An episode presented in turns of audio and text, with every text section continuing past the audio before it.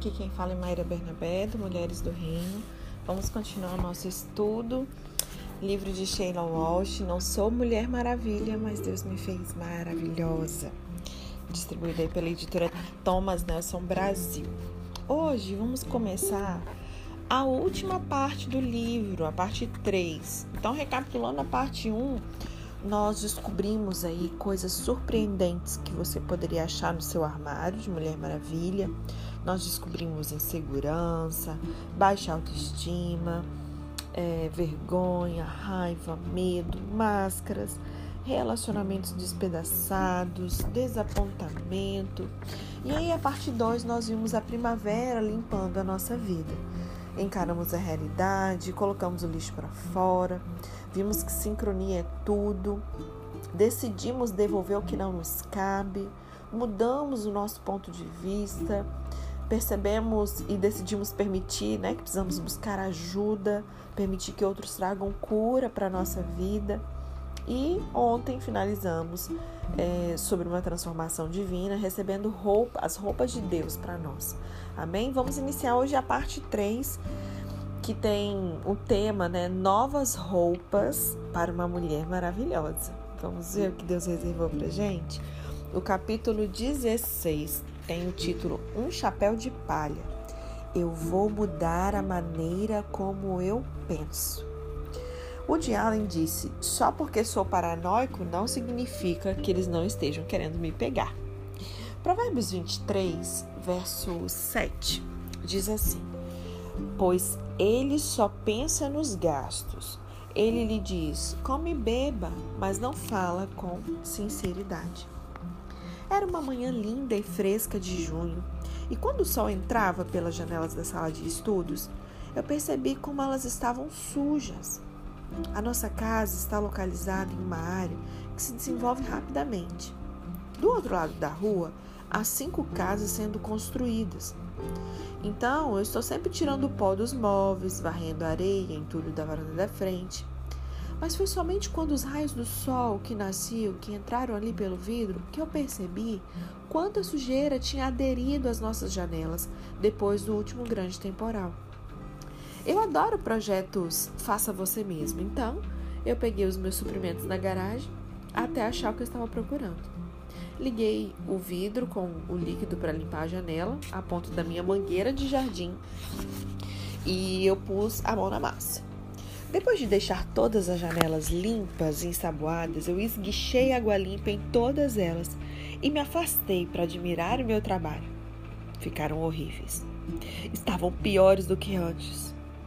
Em vez de uma fina camada de sujeira nos vidros por inteiro, agora havia marcas de água lamacenta descendo de cada uma, como se os meus esforços de amadora as tivessem levado às lágrimas. Decidi que o que eu precisava era de uma ferramenta específica para limpar vidro e tirar toda a água. Tinha uma coisa parecida para o chuveiro, então eu peguei a escada e me pus a trabalhar em cada janela. Só que isso não ajudou muito, nem um pouco. Quando o sol terminou o processo de secagem, eu ainda via as marcas de sujeira em todo lugar. Depois disso, peguei um limpa-vidros comum, toalha de papel e poli cada vidro, um por um. Quando eu terminei, as janelas não tinham melhorado muito, estavam completamente frustradas. Eu levantei a bandeira branca eu admiti a derrota e eu chamei um limpador de janelas. Ele me disse que poderia vir no dia seguinte. Fiquei aliviada, já que a minha mãe estava chegando da Escócia em dois dias. Eu não queria que ela visse a casa pela primeira vez, parecendo um bando de gansos tinha vomitado por todo o norte de Dallas, né? E aí ele disse que chegaria até às 11 mas não havia sinal dele ao meio-dia. Eu estava a ponto de ligar quando o telefone tocou. Oi, aqui é o limpador de janelas. Eu, ah, oi, eu estava perguntando onde é que você estava. Ele disse, eu estou desidratado. Eu perguntei, como é que é? Estou desidratado do meu primeiro serviço, então eu tenho que ir para casa e beber algo. Aí eu disse, eu posso lhe dar algo para beber. Preciso de uma camisa limpa, ele disse. Ah, então estarei aí a uma da tarde. Tudo bem. E uma hora veio e foi embora, assim como duas, três, quatro, cinco, a seis, ele ligou. Pensei que ajudaria se deitasse por alguns instantes, mas eu acabei pegando no sono. então pensei que se dormisse acordaria logo. A desidratação, a desidra... Deita Jesus, a desidratação deve cansar muito, eu acho. A minha mãe, ela mora em um pequeno bangalô de pedra em Ar, na costa oeste da, da Escócia, na mesma rua em que nasceu e foi criado. É uma casa adorável, com um lindo quintal na frente, um pequeno pátio nos fundos. A locação é perfeita, já que está a 5 minutos da casa da minha irmã, 10 minutos da igreja e do mar. Não há muito para fazer em termos de jardinagem, mas até esse pouco é demais para ela. A osteoporose é genética minha mãe ela já tem três fraturas na espinha. Nenhuma das mulheres da família nasceu muito alta e parece que nós estamos, entre aspas, destinados a terminar os nossos dias como anãs de jardim. E uma manhã de verão, bem cedo, dois jovens vieram à sua porta da frente, anunciando seus serviços de jardineiros. Mamãe ficou feliz de empregá-los. A grama já tinha sido cortada, então só era preciso tirar as ervas daninhas do jardim e aparar um pouco. Eles declararam que não daria trabalho nenhum. Deveria ter levado no máximo uma hora. Mas tinham o dom de prolongar as coisas. Cinco minutos depois de terem começado, a campainha tocou de novo. Precisavam de algumas ferramentas emprestadas. Mamãe abriu o armário do jardim e entregou tudo o que precisava. Mais cinco minutos se passaram. A senhora pode nos dar um pouco de água? Depois do intervalo de cinco minutos, a senhora tem um curativo? Cortei meu dedo.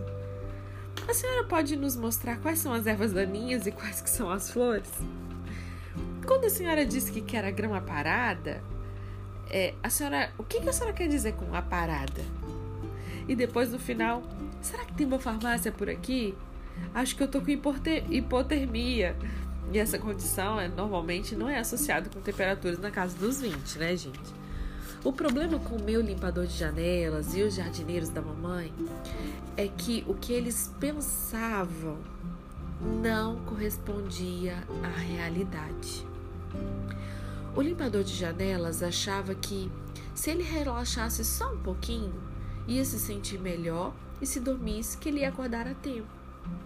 Quando nenhuma dessas duas coisas produzia os resultados esperados, achou que o problema era desidratação.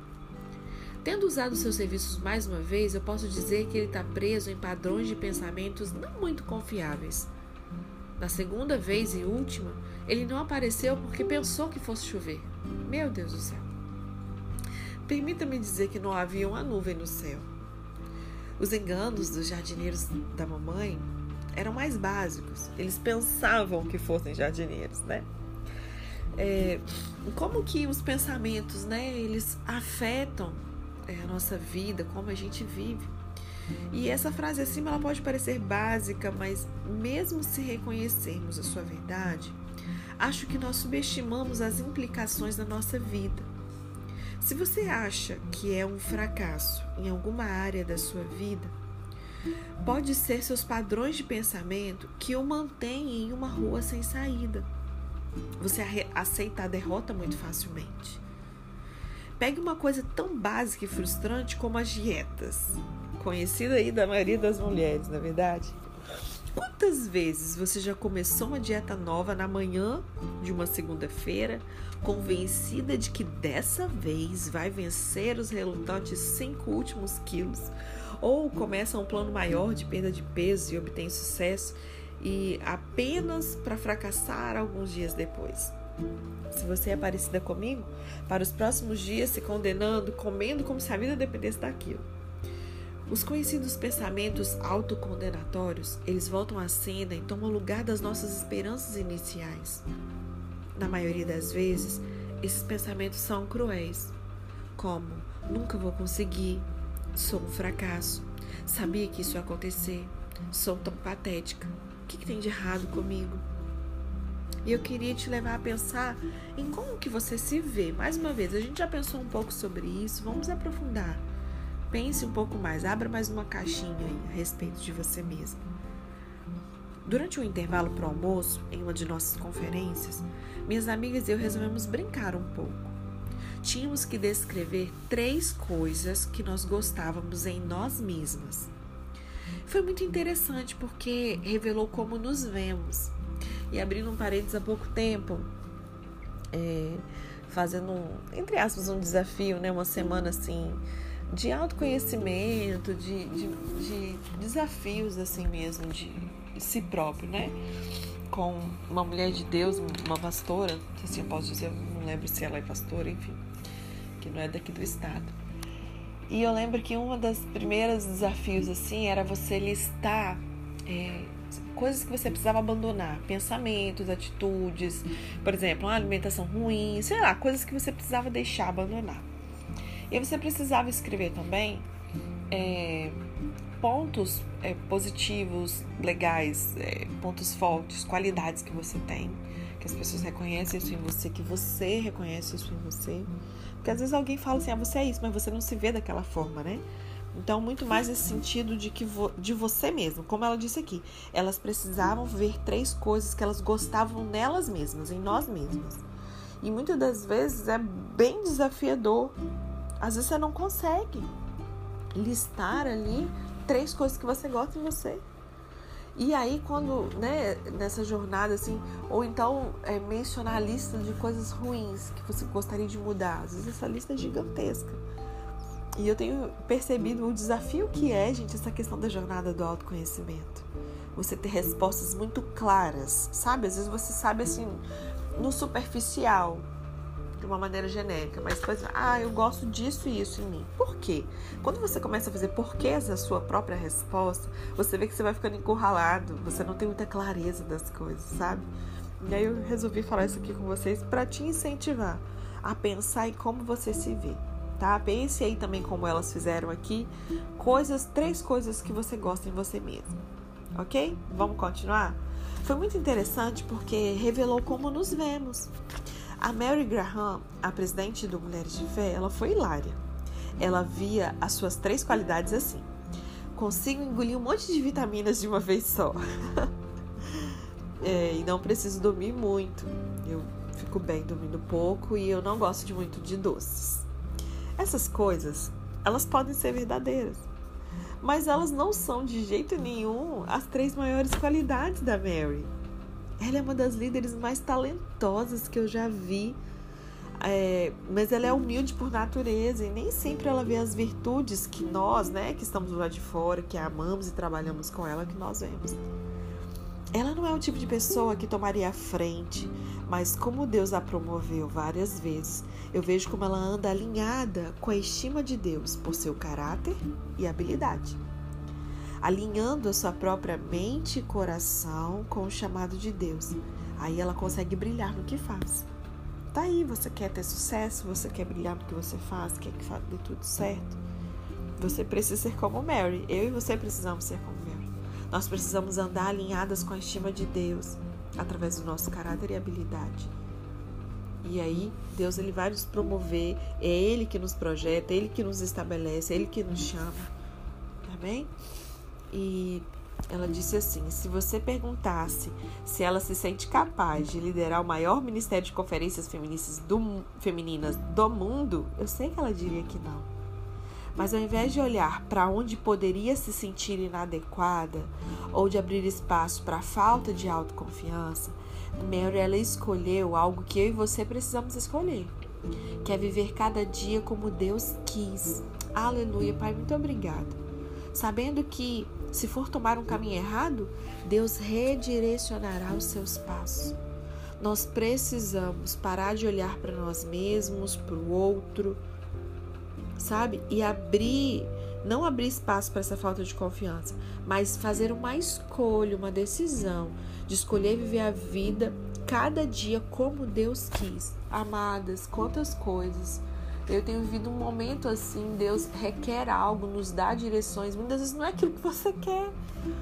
Né? Às vezes ele te pede algo que aquilo te custa, uma renúncia muito grande. Mas a gente deve escolher viver cada dia como Deus quis, como Deus quer entendendo que é Ele que direciona os nossos passos. Amém? Isaías 30, verso 21 diz: Quer você se volte para a direita, quer para a esquerda, uma voz atrás de você lhe dirá: Este é o caminho, sigam. Aleluia. Pai, em nome de Jesus, que todas nós, cada irmã, cada mulher que está ouvindo neste momento, que precisa de direção, que precisa de respostas do Senhor, que o Senhor venha cumprir Isaías 30, 21. Que a tua voz venha dizer: Este é o caminho, sigam.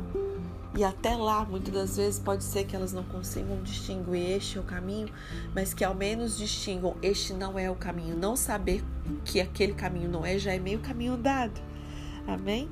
E esse versículo, ele é uma promessa maravilhosa de Deus de que se nós comprometermos a nossa vida e quisermos honrá-lo, ele guiará os nossos caminhos. Aleluia.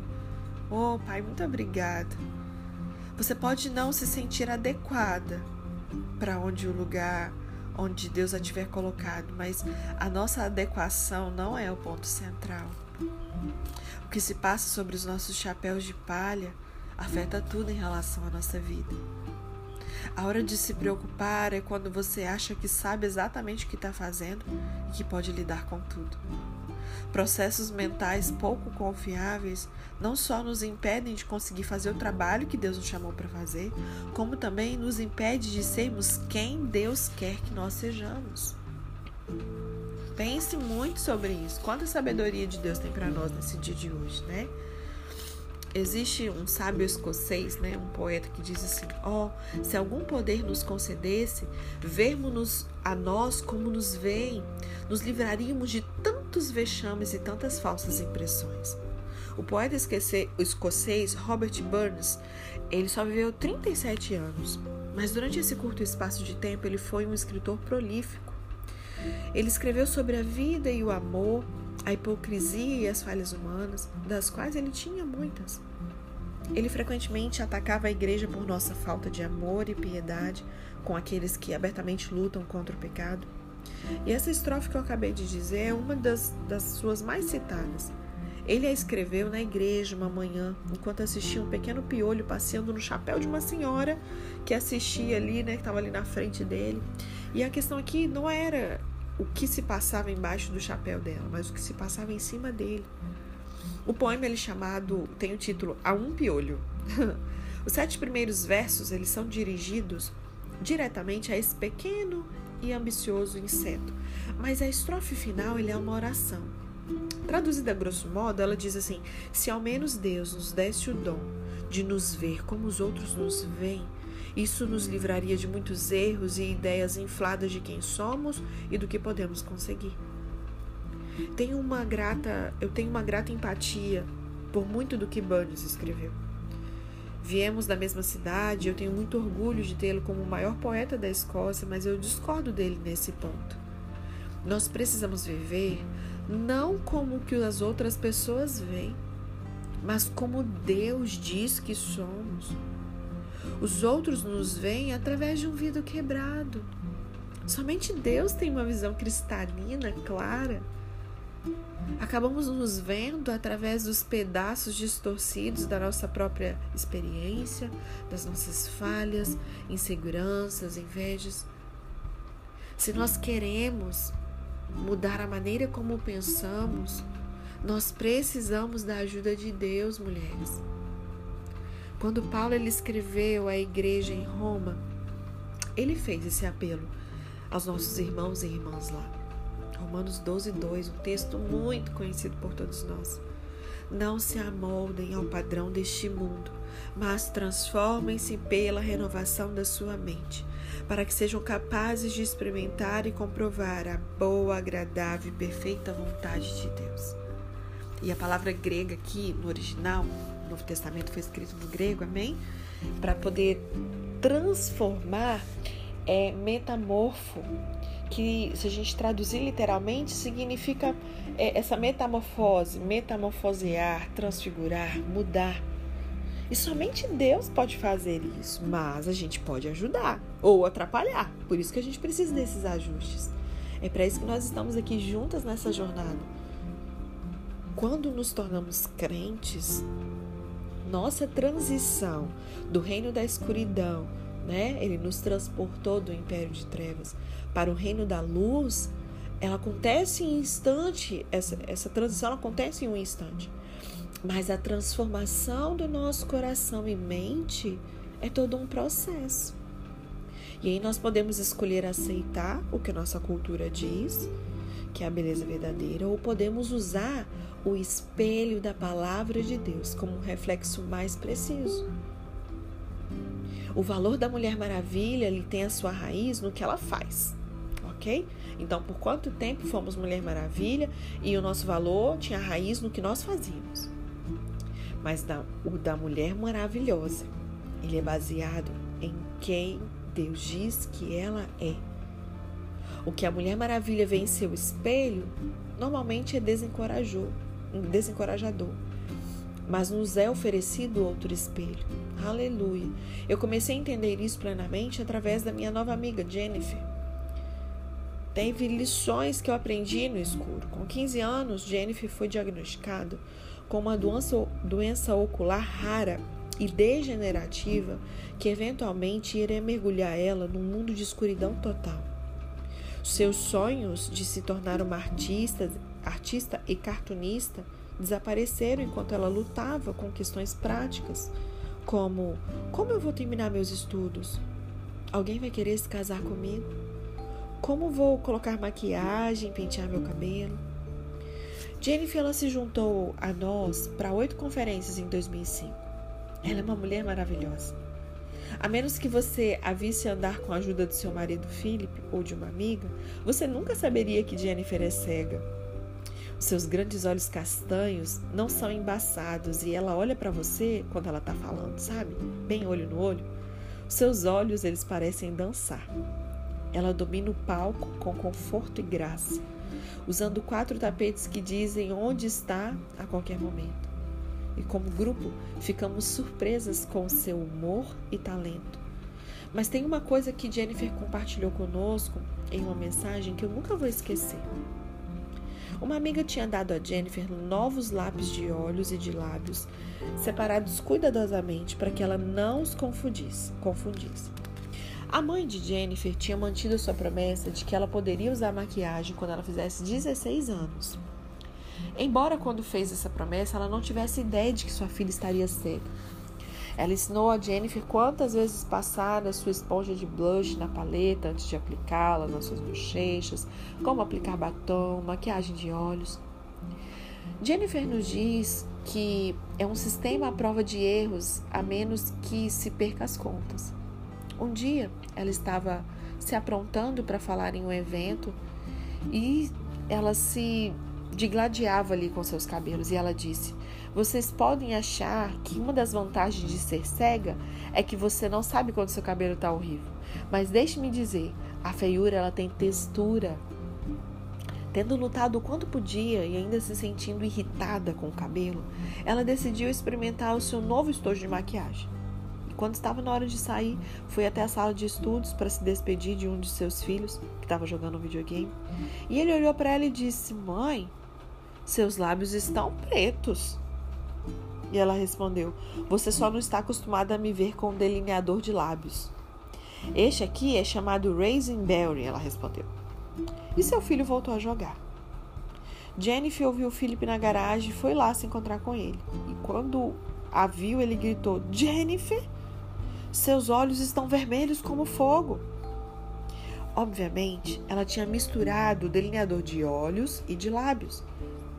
Ela garantiu à plateia que se eles estivessem tendo um mau dia com os cabelos, bote delineador de lábios nos olhos e vice-versa. E não há uma viva alma que vai notar no seu cabelo.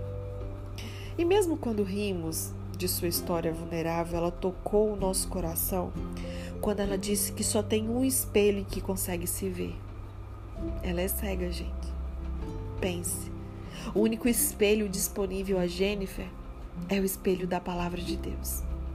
O mesmo espelho que está disponível para mim e para você. Aquelas de nós com visão olham-se em espelhos todos os dias. Vemos as pequenas linhas de expressão, os cabelos brancos que estão surgindo, vemos os quilinhos indesejáveis, os nossos olhos cansados, as nossas olheiras. Nós nos vemos criticamente quando nos comparamos ao que a sociedade diz que é belo, ao que o Instagram nos mostra do que é belo. Deixe-me parar aqui e pedir que você reflita por um instante. Quando você se olha em um espelho, o que você vê, mulher do reino? Quais são as coisas para as quais os seus olhos gravitam? Quão crítica você é quando você se olha? Quais são as fitas que tocam diversas vezes na sua cabeça? Jennifer ela nos disse que o único espelho disponível para ela é o espelho da palavra de Deus. Então, quando ela se olha nele, no espelho da palavra de Deus, ela vê: Tu criaste o íntimo do meu ser e me teceste no ventre da minha mãe. Eu te louvo porque me fizeste de um modo especial e admirável. Tuas obras são maravilhosas. Eu digo isso com convicção. Os meus ossos não estavam escondidos de ti quando em secreto fui formado e entretecido como nas profundezas da terra. Os teus olhos viram meu embrião todos os dias, determinados foram para mim escritos no teu livro antes de qualquer um deles existir. Salmo 139, verso 13 a 16. Jennifer sente conforto ao saber que, mesmo em um dia em que se sente sozinha, ela sabe que Deus está sempre pensando nela e os pensamentos dele são que maravilhosos. Salmo 40, verso 16 e 17 diz: Mas regozijem-se, alegre-se em ti todos os que te buscam. Digam sempre aqueles que amam a tua salvação: Grande é o Senhor. Quanto a mim, sou pobre e necessitado, mas o Senhor se preocupa comigo. Tu és o meu socorro, meu libertador. Meu Deus, não te demores. E Jeremias 29, 11: Porque sou eu que conheço os planos que eu tenho para vocês, diz o Senhor planos de fazê-los prosperar e não de lhes causar dano, planos de dar esperança e um futuro. Não tem como ouvir uma mensagem do Pai para nós assim não se emocionar, não é mesmo? É muito bom quando você pensa nessa verdade por um tempo. O Deus do universo, que mantém tudo junto, que é soberano sobre todos os governantes da terra, ele está pensando em mim e você. Nosso presidente tem o povo dos Estados Unidos da América na cabeça diariamente, nós, né, como brasileiros, o presidente Bolsonaro atualmente. Ocasionalmente, alguns recebem o privilégio de um encontro particular, de trocar uma palavra, mas é só isso. É, é pouco provável que quando durma cada noite esteja pensando em todo mundo que ele viu. O presidente não vai lembrar daquelas pessoas que ele viu o dia todo, menos ainda os milhões que nunca viu. Mas Deus, nosso Pai, ele está pensando em nós todos os dias. Quando Deus pensa em nós, os seus pensamentos são 100% precisos. Ele não pensa que somos mais espertos do que somos ou menos capazes do que somos. Ele não acha que somos tão devotos quanto a imagem que temos, tentamos passar às vezes, quando nos sentimos espirituais, ou nos dispensa como pobres, infelizes, sem esperança, que é como nos sentimos às vezes. Deus ele conhece tudo que é verdadeiro e nos ama totalmente. Então não lutamos contra o Deus que o que Deus pensa. Nós lutamos é contra o que nós pensamos. A palavra de Deus ela nunca muda. Ele sempre nos vê lindas e maravilhosas. Nós é que mudamos junto com o mundo ao nosso redor. Nosso desafio é manter a imagem da mulher que Deus vê mais forte, não da imagem da mulher que nós vemos com os nossos olhos humanos. O nosso chapéu que Deus oferece para o nosso armário representa vestir a verdade dele toda vez que nós olharmos para o nosso espelho humano. Se Eva nunca tivesse pecado, você acha que toda mulher nascida teria sido bela pelos nossos padrões? Nós nunca saberemos. Tudo o que posso saber ao certo é que não importa como seríamos por fora, teríamos visto umas às outras com os nossos corações. E um coração em perfeita comunhão com Deus, ele é lindo. Se vamos viver como mulheres maravilhosas nesse mundo, nosso chamado é mudar como pensamos nossa vida. Talvez o maior desafio de todos seja guardar o nosso coração, porque é do coração que saem todas as coisas da vida, lembram?